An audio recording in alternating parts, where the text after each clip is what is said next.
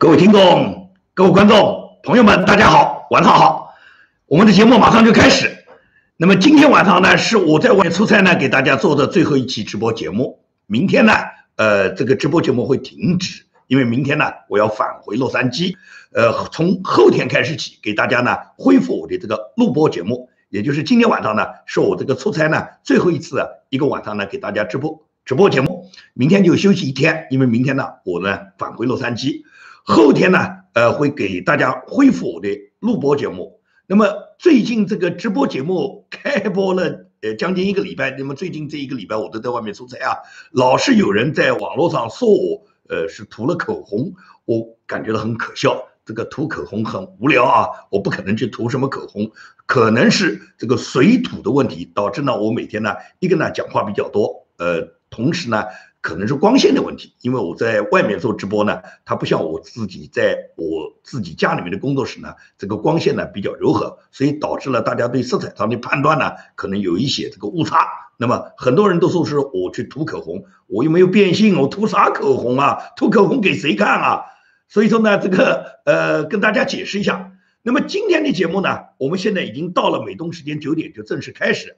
目前还有很多中国大陆的听众会问。这个你这个美东时间九点，在大陆时间是几点？大陆时间呢？按照现在美国夏令时的这个时间换算，应当是应当应当是已经进入到第二天，也就是到了三月二十九号上午的九点了。那么也就是跟美国东部时间呢有十二个小时时差。中国呢是因为东半球比西半球呃东呃这个日时区早嘛，也就是说这个太阳先从东面升起。那目前来讲，肯定是中国那边。比美国时间早十二个小时，也就是你们应当是上午这个九点。有很多朋友他自己可能换算不清楚，我呢也不敢随便换算，因为美国呢他老是这个有夏令时啊、非夏令时啊，在不同的时期呢，我换算有时候换算错，所以说大家还是自我换算。如果不会换算，你们通过百度、通过谷歌，然后输入这个美国时间、美国东部时间和你所在的时区，那么这个时间呢，我觉得就比较简单。好，废话少说，我们谈今天的话题。我们今天的话题呢，主要是两个内容。一个内容就是问中国呢，这个呃体育界的明星啊，到目前来讲就是这个抵制，那么这个抵制风潮，也就是目前来讲，中国大陆发起了大量的抵制耐克、抵制阿迪达斯、抵制 H&M 啊，抵制一大批这个外国品牌，在很多明星都不断的表示要跟。大量的这些国外品牌切割的同时呢，为什么中国的体坛明星们呢都是始终保持着沉默？那么这个抵制来抵制去，究竟是谁受损失呢？我想这个问题呢，我们大家都很清楚。其实无论耐克也好，阿迪达斯也好，H&M 也好，很多这些公司啊，他们这个品牌用的是人家外国的知名品牌，但实际上这些品牌，他们绝大部分都已经是在。国内在中国大陆生产了，因为中国现在是世界加工厂嘛，很多国家呢，尤其是世界五百强国家，大量的把自己的产品呢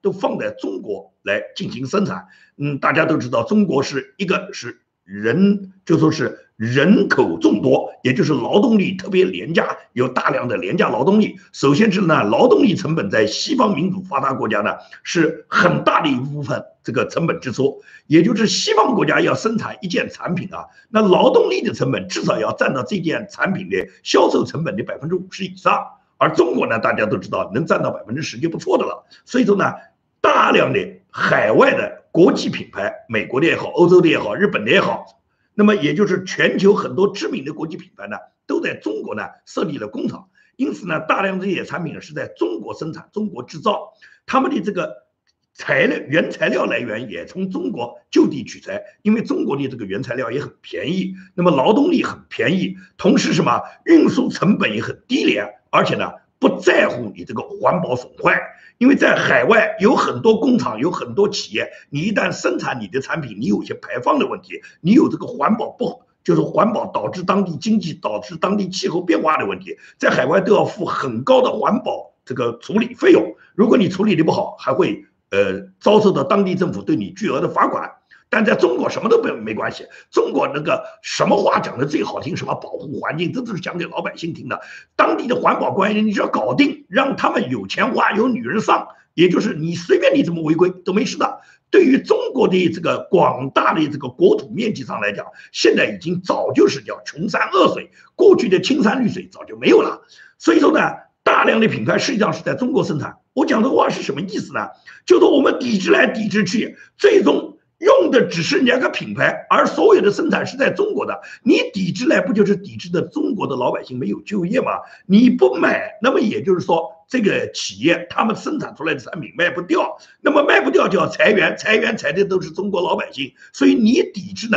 你抵制的只是一个品牌，而这个品牌它造成的损失实际上是中国的老百姓，尤其是中国的普通老百姓、中下阶层那些普通打工仔、打工妹们。他们失去了自己的利益，他们被下岗了哇！所以说，这种抵制实际上就是抵制的是海外品牌，损失的是自家的这个就业。这是我要讲的第一个，就是第一个中心意思。第二个，也就是说，你端的是你你砸的是爱国的锅，你喊的是爱，你端的是爱国的碗，也就是讲起来我们这个多么爱国，但是你实际上砸的是爱国的锅啊！为什么说砸的是爱国的锅呢？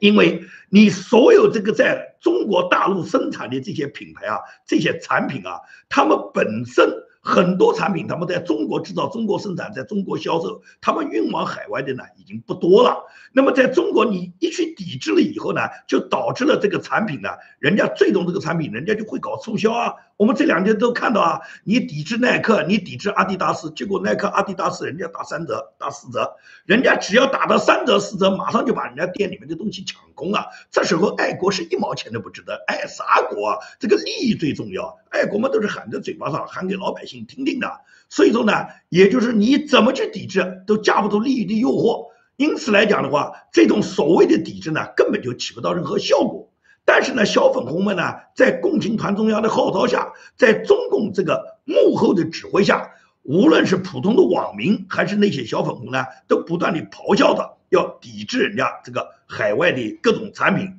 而且这种抵制呢，在中国来讲的话，就像大姨妈一样的，一年都要来几次。这么多年，你看我们抵制了多少产品啊？抵制日货，抵制韩货，抵制美货，抵制意大利，抵制西班牙。说来说去的话，抵制日货，抵制韩货，首先要抵制蠢货。不知道你们这些人，你们抵制最终是什么目的？你们抵制了以后，最终能获得什么结果呢？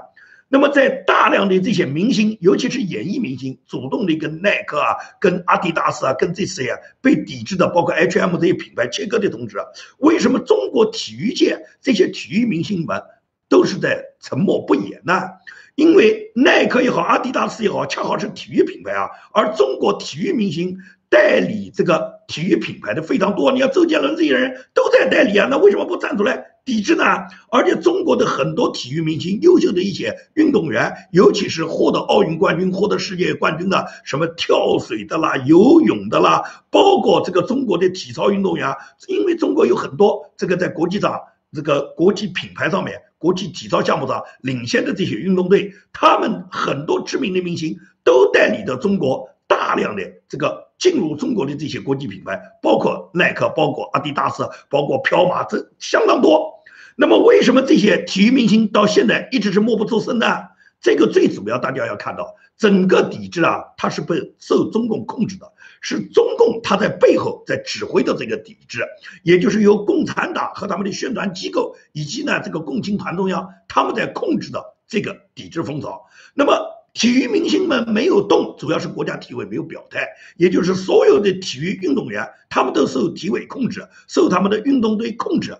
因为国家体委他能不能抵制耐克呢？耐克是中国国家队最大的赞助商，如果是你真的抵制了耐克，耐克抵制了阿迪达斯，就会陷入高端运动装备无人可替的这个局面啊。所以说呢，在这种情况下，中国的这些体育明星呢，始终没有表态。他们所有的体育界明星，他们跟这些演艺圈的艺人的表态啊，你可以看出，他们比艺人呢保持的绝对的这个安静。那么为什么那么安静呢？这主要是国家体委要从利益考虑，因为耐克、阿迪达斯都是中国国家队最大的赞助商。如果是你真抵制了，人家耐克和阿迪达斯跟你翻脸了，谁拿来那么大的经费呢？但是呢，爱国又不能不爱。那么现在全国上下，尤其是这个中宣部也好，各大媒体也好，共青团中央也好，都号召着要抵制，要抵制这些品牌，抵制 H&M，抵制耐克，抵制阿迪达斯。很多这些主持人呢，以及一些社会名流呢，都出来装腔作势，搞一些呢这个作秀的活动。那么在这些作秀的这个过程中呢，我们就可以看到。有很多这个明星呢，他们所谓的抵制呢，是抵制给这些小粉红看的，都是岁月静好，把家里面那些不值钱的什么耐克的鞋子烧掉了，什么阿迪达斯的 T 恤衫把它剪掉了。但是体育明星们现在都不敢动，在整个这个抵制风潮在中国已经好几天了，一直持续到就是上个礼拜五的时候，那么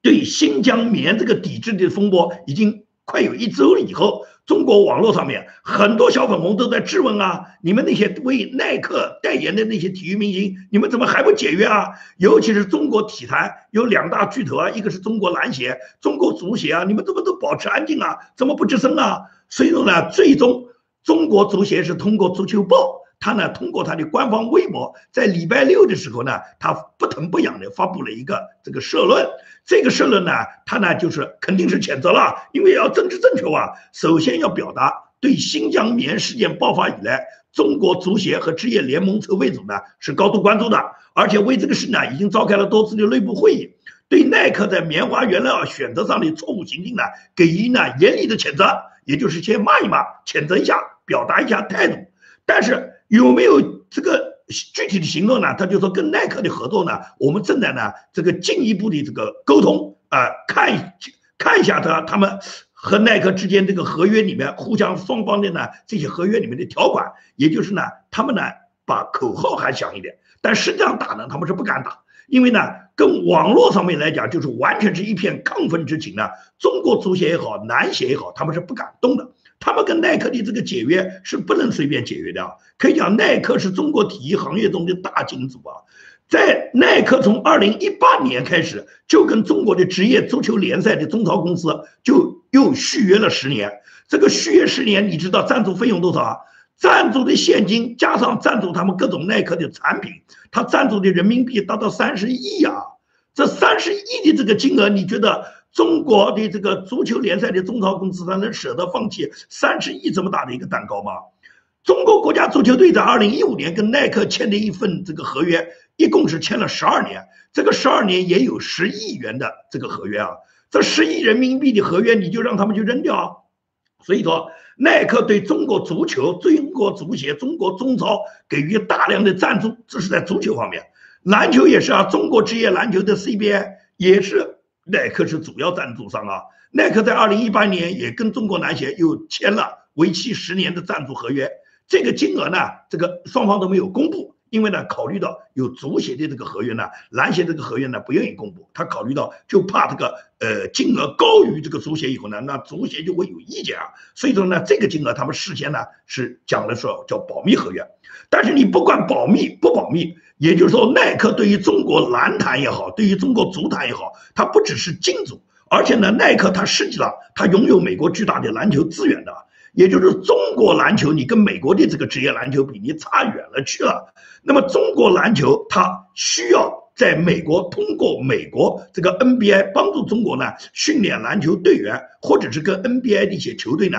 经常要举行一些交流比赛，这样。这些大的这些体育赛事，以及呢，到美国的各种体育培训活动，都需要耐克赞助和耐克呢帮他来安排这些活动。没有耐克在背后呢穿针引线，耐克作为中间商来帮助安排，中国篮协根本就没办法这个能达到这个目的。所以说，你看足协、篮协，他们手下的这些明星，在整个国家体委和足协、篮协本身没有表态情况下，哪个体育明星现在敢站出来这个去抵制呢？因为这个抵制就是爱国，爱国是要按照组织来布置的啊。组织上没要求你去爱国，你现在就不能够谈什么爱国不爱国了。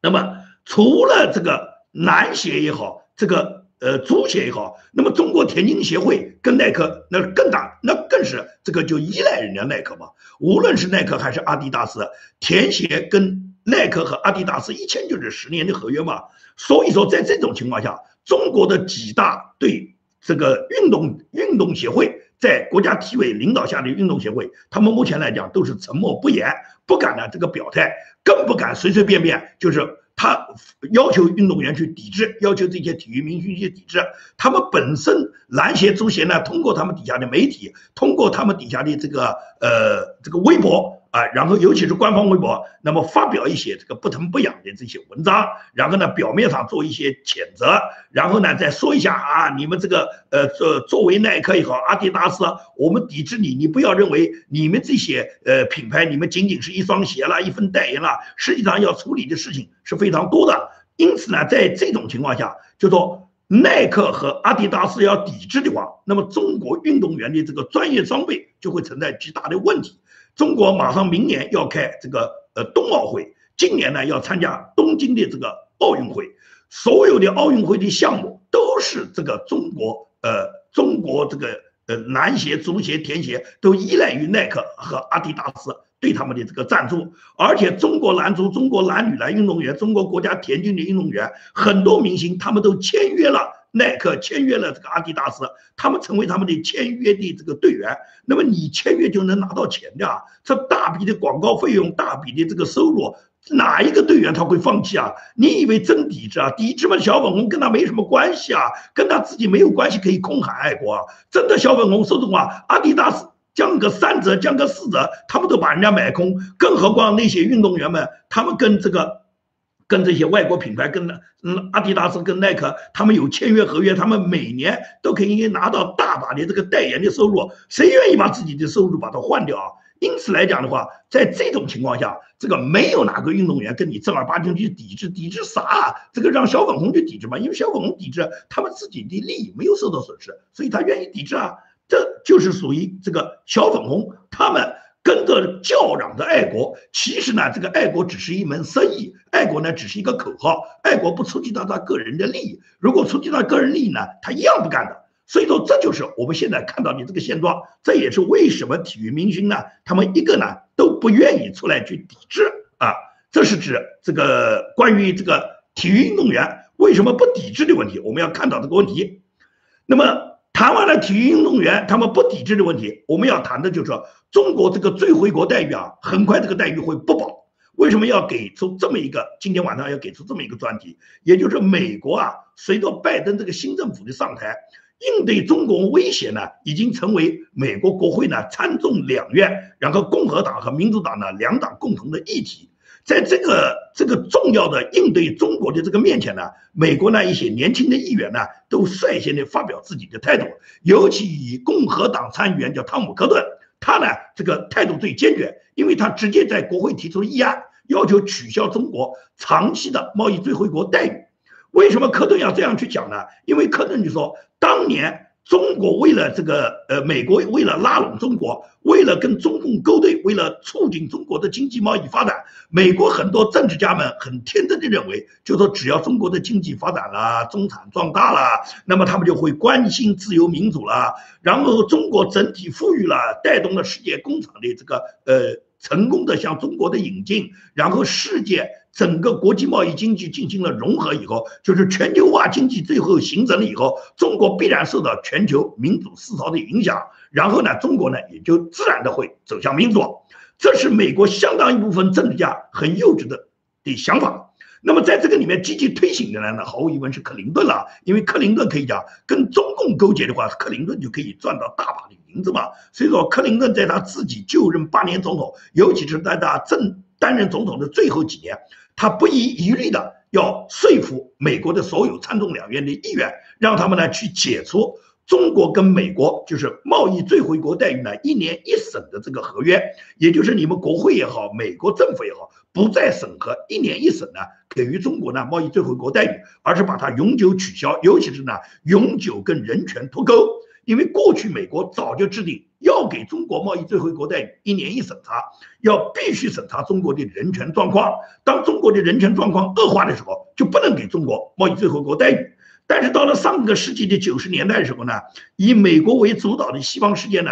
尤其是克林顿呢，不断的要开始帮助中国进行所谓经济改革，希望把中国呢拉进 WTO。那么在这种情况下呢，最终给克林顿呢就游说成功，美国呢国会呢就通过了把最惠国贸易待遇呢跟中国的人权呢就永久脱钩了。永久脱钩以后，中国呢就被拉进了 WTO。在入世之前，朱镕基曾经讲过，也就是说，一旦入世，那么我们很多国际上的条款，我很多字都签了，很多条约我们都答应了，我们要符合国际贸易的这个规则。那有些条约我们不能不签，不签我们就加入不了。我们签了以后呢，我们才能入。但是我们加入以后，这些条约签的话呢，显然中国是做不到的，或者中国根本就不愿意做。因此，朱镕基就只是国家。这个各个部门就要求你们要想办法，我们要钻空的，总归能赖得掉了。这就是中共领导人一贯就是这样嘛，跟当年大清朝慈禧太后没什么区别。那么把中国拉进 WTO 以后，也就是中国经济就高速发展了，因为全球化，中国是最大的受益者嘛。也就是经过本世纪这么二十多年，中国的这个高速的经济发展，作为世界加工厂，中国奉献了大量的廉价的劳动力、廉价的劳动资源。同时呢，美国大量的国际资本呢进入中国，因为呢进入中国就可以发大财啊。过去割韭菜在美国割啊，现在到中国可以割到更多的韭菜，尤其跟中共权贵结合嘛。所以在这种情况下，经过二十多年美国和中国经济的互相纠缠，经济壮大后的中共呢，他现在已经就是无法无天了。按照科顿他最新发表的一篇文章就说，中共就像他们本身中国有一个寓言故事叫农夫与蛇一样，也就是说。中共这条蛇，它睡在美国这个农夫的怀里面。当美国把它把中国这条冻僵的蛇，把它把它温暖，让它救活了以后，现在这条蛇，这条毒蛇开始要咬美国这个农夫了。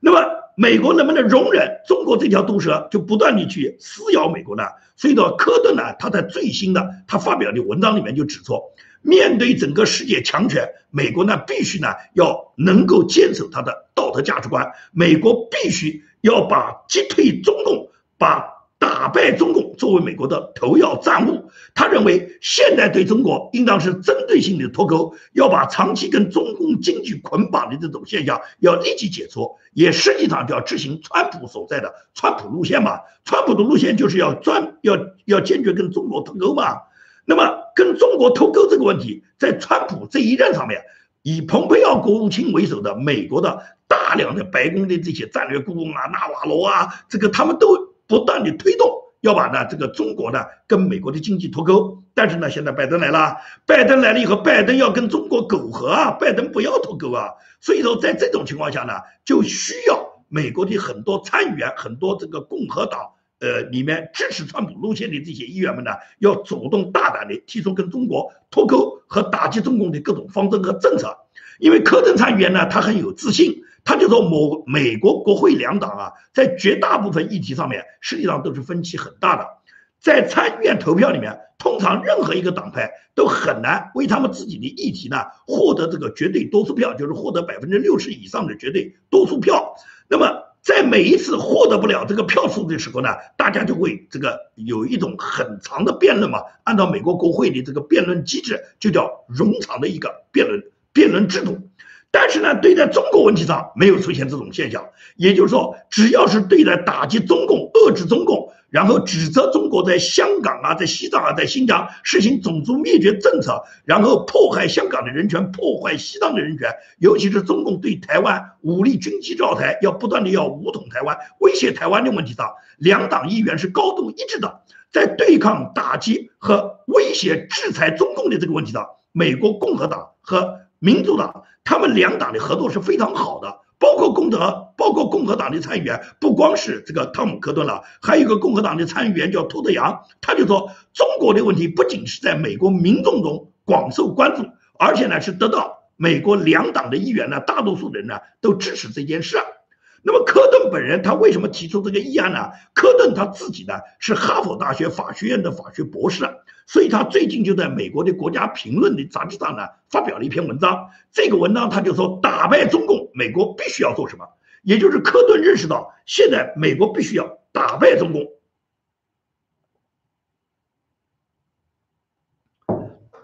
科顿认为，美国政府应该采取积极的政治和经济措施来应对中共的威胁。而这种措施呢，绝不能像过去那么对待中国的那个仅仅是嘴巴上说，没有实际行动。他是为了让中共走入这个彻底崩溃、灰飞烟灭的历史，美国必须有针对性的跟中共脱钩，在跟中共这个严格的经济竞争中，要采取一个长期策略。这种长期策略就绝不因为这个两党换届，或者是美国民主党、共和党这个总统换届，然后就。然后对中国这个持续的这个打击政策呢，就有所松动，应当是对中美经济这个自从美美国跟中共建交这么四十年来，尤其是中美经济融合最近三十年和中国加入 WTO 以后，中共完全就就是没有兑现他加入世贸的各种这个承诺，而且呢，中共不断的对美国呢发动了各种毁灭性的贸易战，通过各种系统性的作弊。盗窃和他的这个科技知识产权盗窃的各种间谍活动呢，他实际上已经让已经让美国呢损失了上百万个美国的工作岗位。那么美国的工作岗位的损失，实际上是全球化的结果，就是全球化就导致了美国大量的产业工人他们最终下岗了嘛？因为美国很多资本家都把工厂开到中国去了嘛，他这个工厂不在美国开，显然就没有美国工人可以上岗。而他到中国去，他给中国工人付出的这个劳动力的成本远远低于美国工人，因此呢，美国的资本家都愿意去。那么他们到了中国去以后，他们就跟中国、跟中国政府和中国的权贵资本呢结合，结合到最后就变成了美国大量的产业，尤其一些重要的产业，他们已经完全移植到中国。去年爆爆发的这个疫情，对美国呢，可以讲这个教训很惨痛。因为美国在应对这场疫情时候，很多关键的医疗物资、医疗用品，包括三 M 公司出产的很多，包括口罩啊、防护液啊、防护服啊这些最关键的产品，美国一样没有啊，因为工厂全在中国啊。所以说到了这个时候，美国人意识到啊，这个全球化对美国呢，这个威胁很大，也就是美国所需要的各种战略物资呢，最终全在中国手上。而中国又是美国最大的这个敌手，那么像中共，它控制的中国政府也控制的这个所有外商到中国进行这个呃投资的各种运动，那么在整个控制外商对中国的这个投资活动中，中共它就可以把很多物资呢，把它集中了以后，它不给你美国，它它直接就是控制你美国。当美国的这个国内遭到这个经济啊、疫情啊，遭到了各种这个自然灾害之后，紧急需要大量防护物资的时候，没有啊，因为自己本土生产不了啊，生产不了就到中国呃去进口，而中国政府呢，他又利用他的产品去用政治化的方式来对付美国，在这种情况下，美国呢就备受打击。所以说，经过去年的疫情，美国他就完全认识到，这都是当年。美国前几任的这些政治家、这些政客们，他们由于把人权和最惠国贸易待遇脱钩以后，使得中国呢就像一匹脱缰的野马。因此呢，现在美国必须到了重整山河的地步，也就是绝对不能让中共利用美国给予他的这个最惠国贸易政策，然后不断地发起对美国的经济侵略行动。所以说呢，应当美国要立即废除跟中国的永久性正常贸易关系。必须把过去曾经给予中国的贸易最惠国待遇呢，仍然是一年一审。至于这个一年一审是不是一定要跟人权挂钩呢？这肯定是要下一步。所以在这种情况下，科顿首先提出就是要恢复对中国的这个贸易最惠国待遇呢一年一审的政策。这一年一审的政策就应当附加上包括人权，包括对中国的经济项目的审查，包括中国大量的学生呢，他们是否到美国来留学来。获得签证，这些呢都要在这个审查过程中，因为中国的留学生到美国，大部分都是到美国来盗窃美国的知识产权，以及在美国把美国的科学技术想办法偷完了以后带到中国去，然后生产出这个产品以后呢，到国际社会上面呢去跟美国竞争，反而呢美国呢最终他自己的这个科技产权被盗走以后，生产出来的产品他因为没有中国低廉，没有中国便宜啊，所以他还竞争不过中国。在这种情况下，科顿就是要求要立即阻止现在这个现象，马上重新恢复对中国贸易最惠国待遇呢一年一审的这个提案。随着科顿提出这个提案以后，已经呢被大部分美国国会的议员都接受。那么很快，美国国会呢就会开会讨论，讨论完了以后呢，很可能在今年就会形成这么一个呃新的议案，也就是中国将会被美国施予最惠国贸易待遇呢一年一审。那么一年一审的话，肯定有附加条件，而这种附加条件，我认为必然会安置上就跟人权挂钩啊，跟台湾啊、新疆啊、西藏啊、香港啊，跟这些问题的都会挂钩。有了这些挂钩之后，那么中共他就没有那么神气了。所以说，共产党现在他没那么好日子过啊。加上美国说句真话，现在拜登执政以后，大家都看到拜登没有任何治国能力嘛。拜登在整个治，在他这个执政到现在这么两个多月，除了他完全改变川普原来这个所有的政策，无论是国际还是国内的政策，拜登基本上都是废弃川普所执行的各种政策和路线，然后把川普的事情，把他川普所做的各种事情，把它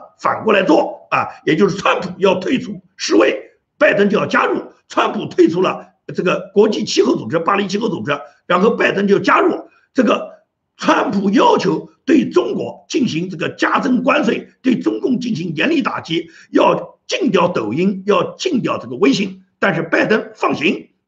所以说，在这种情况下的话，美国参众两院的这些两党议员们，他们不愿意，就说美国呢能够废弃川普的路线，尤其对中国的路线。那么，美国包括民主党很多议员也积极支持打击中共的。他们不会愿意这个现在对中共已经有一定的这个围堵之后，因为毕竟有一部分美国企业撤出来，然后松绑以后，让中共呢重新活过来。这是指这个呃美国两党议员针对中国最惠国贸易待遇的问题，他们呢表达了自己的看法。那么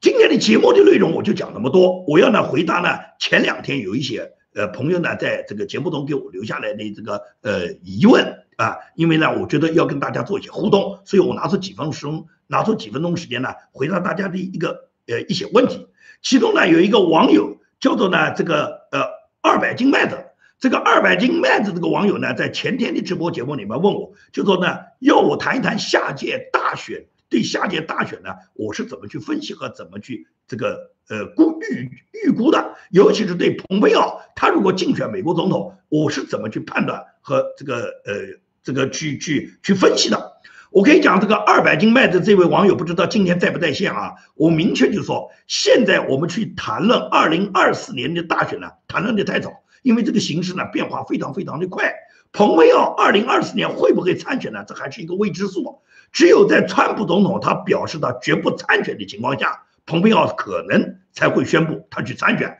如果说川普总统要参选的话，我觉得蓬佩奥肯定不会出来趟这趟浑水。因为呢，蓬佩奥现在没有任何基础让这个共和党的选民都支持他。他如果要共和党选民支持他，必须是由于他是忠实执行了川普的路线，大家是因为支持川普来支持他。那个前提是在川普不竞选的情况下。如果川普竞选的话，你蓬佩奥来捐血啊竞选，你不是给川普添乱吗？所以说，如果是川普竞选，我觉得蓬佩奥百分之百不会参选。如果川普竞选成功了，蓬佩奥继续担任国务卿，甚至被川普选为他的竞选伙伴，替代彭斯的角色，成为美国副总统的可能性都存在。所以说呢，蓬佩奥参选还在于川普是否参选，这是一个未知数。第二个，即使是川普不参选，蓬佩奥是否参选也不一定。因为呢，从 c 派克大会上我们可以看出，在整个 c 派克大会上面，对美国现在共和党里面这些知名的人物，对他们自己未来四年的政治前景做的这个共和党内的做的几项调查，包括民意测验来讲的话，蓬佩奥的这个得分呢都不领先啊，都不领先。相反是佛州的州长。啊，这个反而呢，他的这个得分呢是比蓬佩奥要领先的多。包括那个有一个福克斯的那个主持人，他的那个这个民民意这个投票率都跟蓬佩奥一样，而他从来没讲过他要参选。所以说现在谈蓬佩奥这个问题呢，谈得太早。那么现在我们大家最关心的是川普总统的媒体。所以说有朋友呢不断的问我，就说了解不了解川普总统的这个媒体什么时候上线？那么我明确告诉大家，根据我看到的各种新闻和看到的各种媒体报道，就是说，脸书呢，扎克伯格他已经说过，他愿意全部恢复川普的这个在脸书上的账号，恢复川普他自己所有在脸书上的发言，也就是解冻川普的账号。但是川普在听说扎克伯格要解冻他的账号之后，川普很就是很淡定的告诉扎克伯格，不用了。你就把它封掉吧。你解冻以后，我川普也不会到你脸书上去发一个字，因为川普完全看不上你脸书。你当年你无理的封杀川普以后，你已经重则为烈。今天你来什么解封，已经没有任何意义了。所以说呢，川普呢是绝对不会原谅扎克伯格，也不在意你这个脸书这个解封不解封。那么川普为什么有这个底气呢？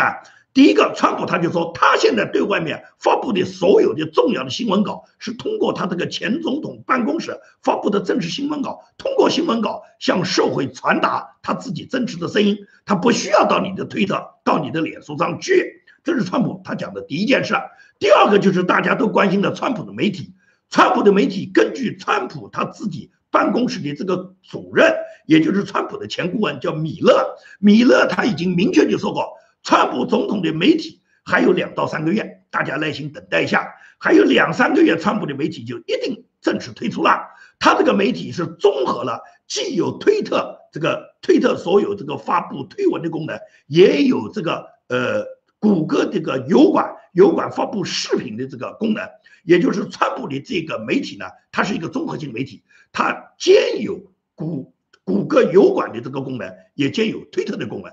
那么我们就非常期待川普总统他的媒体呢，在几个月以后推出。当他的媒体推出以后，我相信绝大部分支持川普总统的那个在全美七千五百万的选民都会移步到川普总统的新媒体上去。那么原来的媒体，也就是什么推特啊、脸书，就让他们去死吧。等到美国几千万人都移走以后，他们的这个股票一定是大跌嘛。尤其是脸书、推特还有这个谷歌公司，他们在国际上就是美国之外的很多国家呢，他们一直是等于说无理的、免费的使用别的国家的新闻稿，因此已经遭到了澳洲和遭到了意大利、遭到了欧洲很多国家的强烈抵制。那么最终，脸书也好，谷歌也好，都跟澳洲、跟意大利、跟欧盟的一些国家已经达成了共识，就是达成了协议，也就是用他们的新闻稿要给他们付费的。那么在这种情况下，除了美国之外，其他国家。你脸书也好，谷歌也好，你是无法做到你完全垄断的。你用人家的新闻还得给人家钱。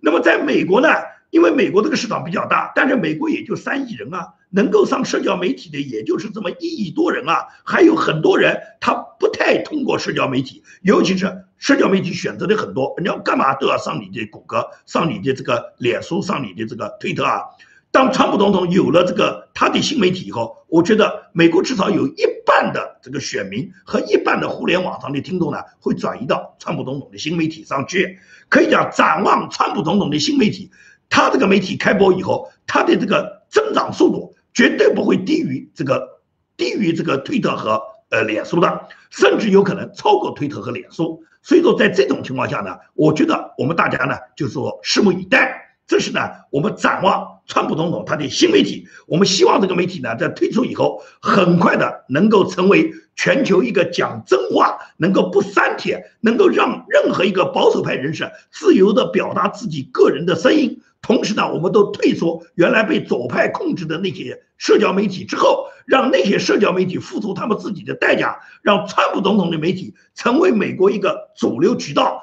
通过川普总统他所建立的这个社交媒体，让所有的保守派人士和支持川普的所有的那些为了回归美国再次伟大，为了回归美国传统价值观，为了推进美国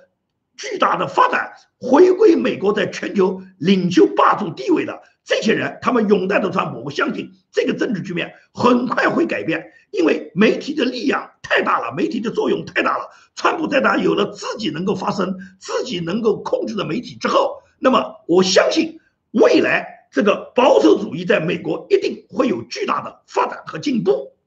好，今天的节目呢就跟大家做到这里。那么明天呢，我已经跟大家说了，明天会停播一天，后天呢我会给大家恢复我的录播节目。感谢大家的支持，感谢朋友们长期以来对我的支持和鼓励。建明在大家的支持下，一定会。这个奋斗不懈，然后呢，每天能贡献一期给大家的我建明论推墙的我的节目，这个节目就是我建明跟大家能够在这个战场上吹起这个号角，鼓动大家的干劲，和大家携手并肩推倒共产党这座高墙，把共产党早一天送进坟墓。好，谢谢大家。